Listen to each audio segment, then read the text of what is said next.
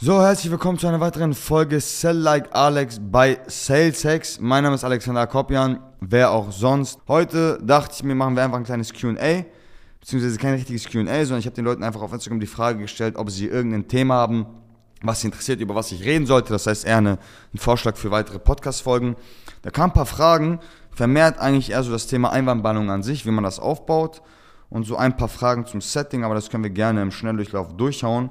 Und zwar, das erste Thema, was er geschrieben hat, ja, was sind so die Top 3 typischen Fehler, die man halt im Setting vermeiden sollte. Also grundsätzlich, wenn ich heutzutage noch ein Setting machen würde, würde ich eigentlich darauf achten, dass ich ähm, in erster Linie gar nicht mich geskriptet anhöre. Also das ist das Wichtigste im Sales. Hört euch, also lasst die Skripte weg und versucht euch nicht anzuhören, wie als würdet ihr irgendwas ablesen. Ich würde im Setting wirklich Zeit da rein investieren, den Kunden Mehrwert zu liefern. Das heißt wirklich eine konkrete Strategie aufsetzen, wie die Zusammenarbeit mit mir aussehen würde. Ich würde ihm nicht sagen, ja, das fragen Sie bitte den Strategieberater, wie das konkret aussehen würde, sondern ich würde wirklich hands-on reingehen, in den Mehrwert aufzeigen, dass ich den Bedarf analysieren sollte im Setting, ist auch mega, mega wichtig. Ihr solltet darauf achten, dass die Leute ein Problembewusstsein haben. Das heißt, sehr viele Leute kriegen es nicht hin, dass, also sehr, sehr viele Leute wissen, wenn sie ein Setting haben mit jemandem, was der Kunde für ein Problem hat. Sie kriegen es aber nicht hin, dass ihr Kunde merkt, was er für ein Problem hat. Das heißt, ihr habt es nicht geschafft, dass der Kunde verstanden hat, was das Problem ist. Und das müsst ihr machen, indem ihr das Problembewusstsein vermehrt aufzeigt, was ihr sehr, sehr gut zum Beispiel bei Alternativfragen machen könnt und den Kunden dann eher in eine Situation bringen könnt, dass er dann von sich aus sagt, ja, das und das läuft scheiße, beispielsweise. Ja, das ist mega wichtig.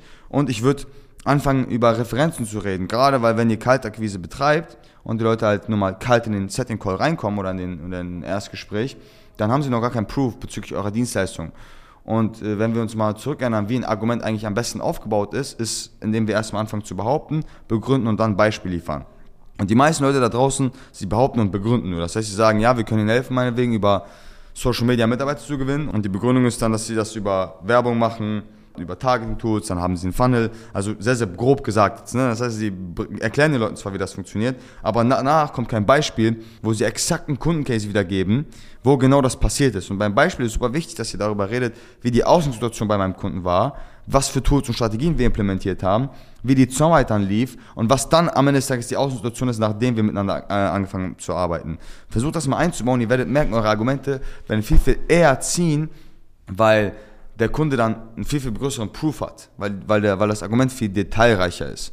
Und das ist im Grunde genommen mega, mega wichtig, darauf im Setting zu achten. Aber das Thema sollte ja heute Einwandbahnung sein.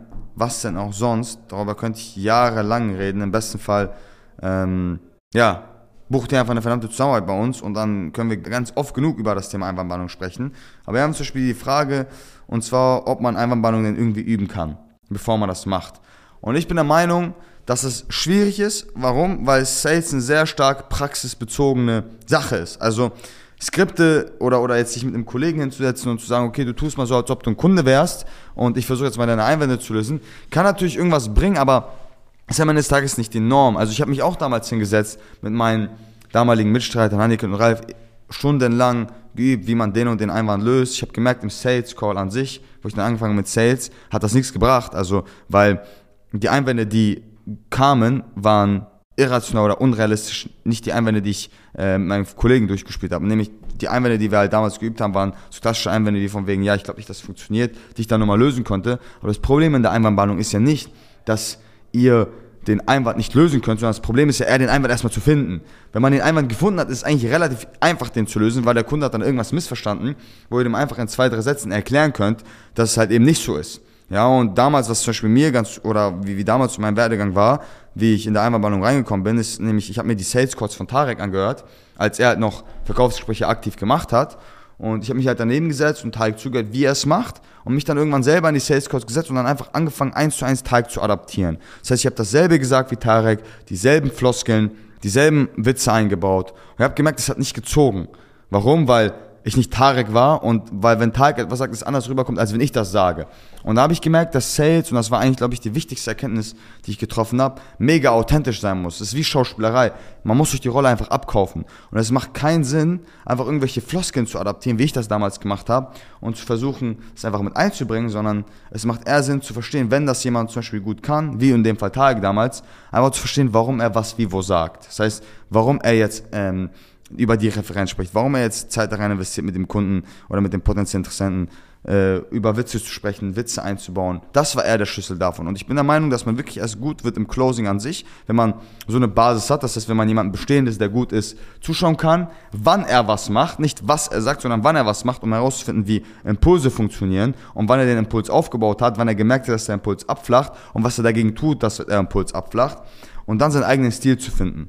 Das ist mega, mega wichtig, weil ihr müsst am Ende des Tages euren eigenen Weg finden und authentisch in dem Bereich sein, weil euch wird es niemand abkaufen, wenn ihr aussieht wie ein Prototyp-Vertriebler, was ja tendenziell nicht schlecht ist, aber dann ihr dann Floskeln einbaut, wie dem Kunden das hundertste Mal zu sagen, dass es euch nicht um den Abschluss geht, sondern nur daran, dem Kunden weiterzuhelfen. Ja, es ist komplett in Ordnung, mal mit dem Kunden zu sagen, hey, natürlich will ich dich abschließen, klar, aber wenn es genügend Mehrwert und, und gute, gute Benefits für dich liefert, ist ja Win-Win. Aber wenn ihr aussieht wie ein Prototypvertrieb, dann macht es auf jeden Fall keinen Sinn, sich wie ein Wohltäter zu verhalten, weil die Leute merken dann, dass es schwierig ist. Oder zum Beispiel, wenn ihr jemanden habt, der sagt, ja, ich habe das und das Hobby, wie zum Beispiel, wenn jemand mir jetzt im Sales Call erzählen würde, oder angenommen, ihr habt eine Personalerin vor euch, die sagt, ja, ich gehe gerne reiten, ich habe ein Pferd, okay, dann wird man es mir nicht abkaufen, wenn ich sagen würde, oh, ich liebe Pferde.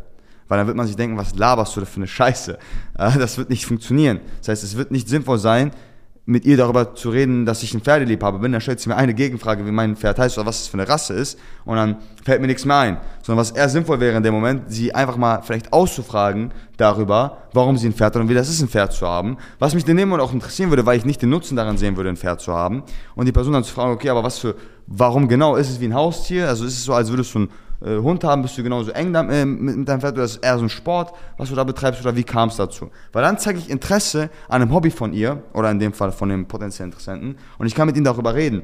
Und Menschen lieben es von Natur aus, mit Leuten darüber zu reden, was ihre Interessen und ihre Hobbys sind. Das heißt, in dem Fall wäre es einfach mal sinnvoll, authentisch zu bleiben und nicht irgendwie schmierig zu sein und, und dem Kunden unterher zu sagen, ja, ich, ich bin genauso wie du, sondern bewusst seine Interessen zu, äh, zu vertreten. Wobei hingegen, wenn man wirklich einen potenziellen Interessenten hat, der dieselben Hobbys und Eigenschaften hat wie, ein, wie, wie man selber, dann sollte man um, um auf jeden Fall darüber reden. Aber was das Wichtigste ist, ist einfach, verdammt nochmal, authentisch zu bleiben und nicht versuchen irgendwie was zu adaptieren, auch wenn ihr was von mir hört, irgendwelche Floskeln, zu versuchen, das für euch zu adaptieren, weil das einfach anders rüberkommt, wenn ich etwas sage, als wenn ihr etwas sagt. Und deswegen müsst ihr einfach wichtig euren eigenen Stil in dem Bereich finden und das einbauen. Zum Beispiel hatte auch im Bootcamp mich letztes Mal ein Kunde gefragt, ähm, ja, Alex, wie kann ich die Shorebridge steigern und was soll ich am besten im Setting sagen, damit die Leute wirklich zum Termin kommen? Soll ich sie fragen, ob sie zuverlässig sind und äh, dann darauf eingehen, dass sie halt zuverlässig sind und halt einen automoralischen Vertrag machen? Das heißt, also für die Leute, die es nicht wissen, einfach die Leute zwei, dreimal zu fragen, ob sie wirklich zuverlässig sind und ob sie zum Termin erscheinen werden weil wenn man das zwei, dreimal fragt, sorgt dafür, dass die Person das dann, wie gesagt, euch quasi versprechen. Das heißt, die Hürde, dann den Termin abzusagen, ist größer. Hat früher eine lange Zeit sehr, sehr funktioniert, äh, sehr, sehr lange gut funktioniert. Stand auch in jedem Setting-Skript. Mittlerweile, wenn das jemand sagt, weiß man ganz genau, ist eine Floskel. Das heißt, ich habe zu meinem Kunden gesagt, ey, pass mal auf, mach's doch einfach ein bisschen authentischer. Sag zu den Leuten, hey, schau mal, ich mache gerne mit dir den Termin, ich habe aber ungern Lust, eine Stunde Zeit zu versenken. Mir ist einfach nur wichtig, wenn wir den Termin jetzt ausmachen, bist du am Start oder nicht? Ja?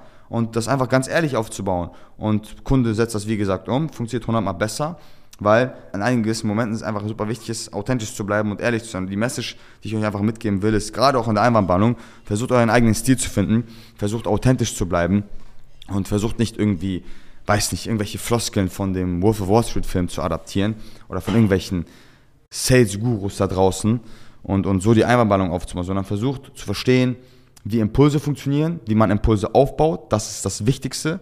Und was eher kontraproduktiv ist, wie man Impulse eher in die negative Richtung schiebt und dann versucht, einen authentischen Weg zu finden. Und um die, die, die Podcast-Folge jetzt einfach nochmal zu füllen, was das Wichtigste bei Impulsen ist, oder ganz kurz im Verkaufsgespräch ist ja so, ihr wollt ja einen Impuls kreieren, dass der Interessent sagt, okay, let's go, lass das machen.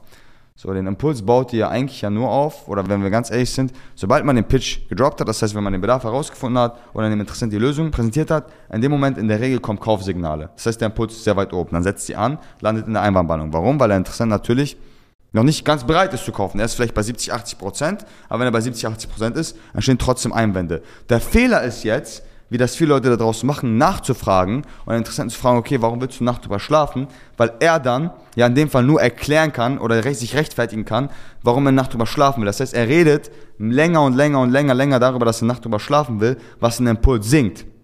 So, ich will ihn ja aber wieder den Impuls steigern und ihn da oben haben, dass er sagt, okay, alles klar, Alex, ich will es mit dir gemeinsam umsetzen. Und da ist ja zurückzuerinnern, was wichtig ist, ist zu merken, okay, den Impuls habe ich ja nur hochbekommen, als ich dem Interessenten darüber erzählt habe, wie genial mein Produkt ist. Das heißt, wenn der Vorwand kommt oder der Einwand, wir wissen es ja nicht, was genau ähm, damit meint, dass er Nacht drüber schlafen will, dann sollte meine erste Intention nicht sein, ihn zu fragen, warum, sondern meine Intention sollte sein, weitere positive Benefits zu nennen, warum er doch noch mit mir arbeiten sollte. Und das ist sogenannte Taktik oder so eine Einwandbehandlungstechnik nennt sich Looping. Es ist eine Technik, die ist super allgemein, nutzen super viele Anfänger, aber das Gute an der Technik ist, sie funktioniert super gut. Weil, ist ja logisch, der Kunde ist bereit zu kaufen, setzt Kaufsignale, ihr landet in der Einwandbehandlung und dann ist das Einzige, was wir tun können, um den Kunden wieder dazu zu bringen, dass er Lust hat, ist ja positive Gründe aufzuzeigen, warum euer Produkt doch sinnvoll ist.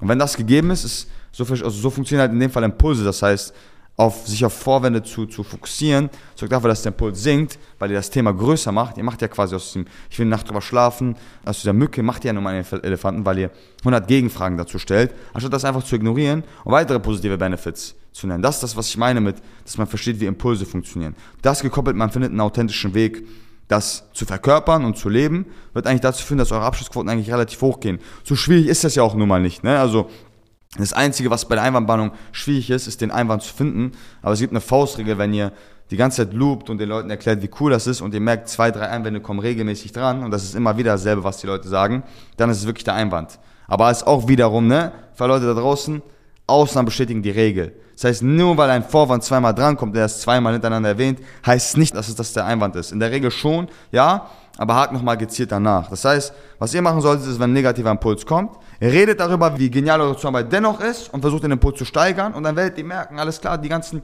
Benefits, die ich aufzeige und die ganzen Sachen, die ich so in, ins Gespräch reinschmeiße, dann wird der Kunde anfangen, Gegenfragen zu stellen.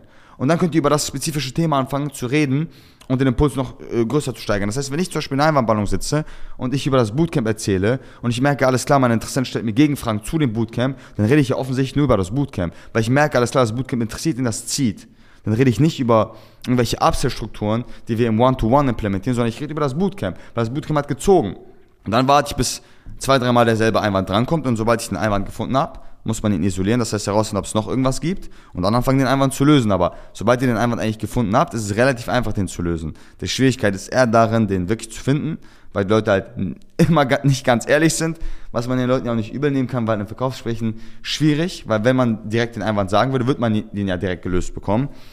Und von daher ist, glaube ich, das, was ihr aus dieser Podcast-Folge mitnehmen könntet, auch wenn sie sehr, sehr spontan war, dass es super wichtig ist, authentisch zu sein, und man verstehen muss, wie Impulse funktionieren. Ja, ein Impuls steigert ihr nicht und es ist nicht Ziel für eine Einwandbehandlung, auf Vorwände einzugehen und zu fragen, warum er das machen möchte, warum er mit seiner Frau darüber sprechen will, warum er eine Nacht drüber schlafen will, warum er denkt, dass es zu teuer ist. Solche Fragen sollte man gar nicht stellen, man sollte eher darauf eingehen, was für Benefits es geben würde, miteinander zu arbeiten. Und, und wenn ihr versteht, wie Impulse funktionieren, wie ihr sie auf- und, und abbauen könnt und ihr dann nochmal gute Strukturen und Tools habt, wie ihr dann am Ende des Tages die Verträge abwickeln könnt über, über gewisse Techniken noch. Das lernt ihr natürlich alles bei unserer Zusammenarbeit. Ich will natürlich hier nicht zu viel ausplaudern, weil ich muss ja noch ein bisschen Grundstoff haben, um euch überhaupt ins Verkaufsgespräch zu locken mit mir. Und in diesem Sinne, wenn euch der Input gefallen hat und ihr sagt, okay, davon will ich mehr haben, dann wisst ihr ganz genau, was zu tun ist. Ich brauche es nicht erwähnen. Jeder weiß, wie man unsere Webseite findet. Jeder weiß, worauf man auf unserer Webseite klicken muss, um bei uns in einem Erstgespräch zu landen. Unsere Setter Arne und Christian werden sich freuen, mit euch das Erstgespräch zu machen. Und wenn alles gut läuft, sehen wir uns dann im Verkaufsgespräch. Und bis dahin, ja, freut euch auf die nächste Podcast-Folge. Oder vielleicht sehe ich den einen oder anderen diese Woche in einem Gespräch. Wer weiß.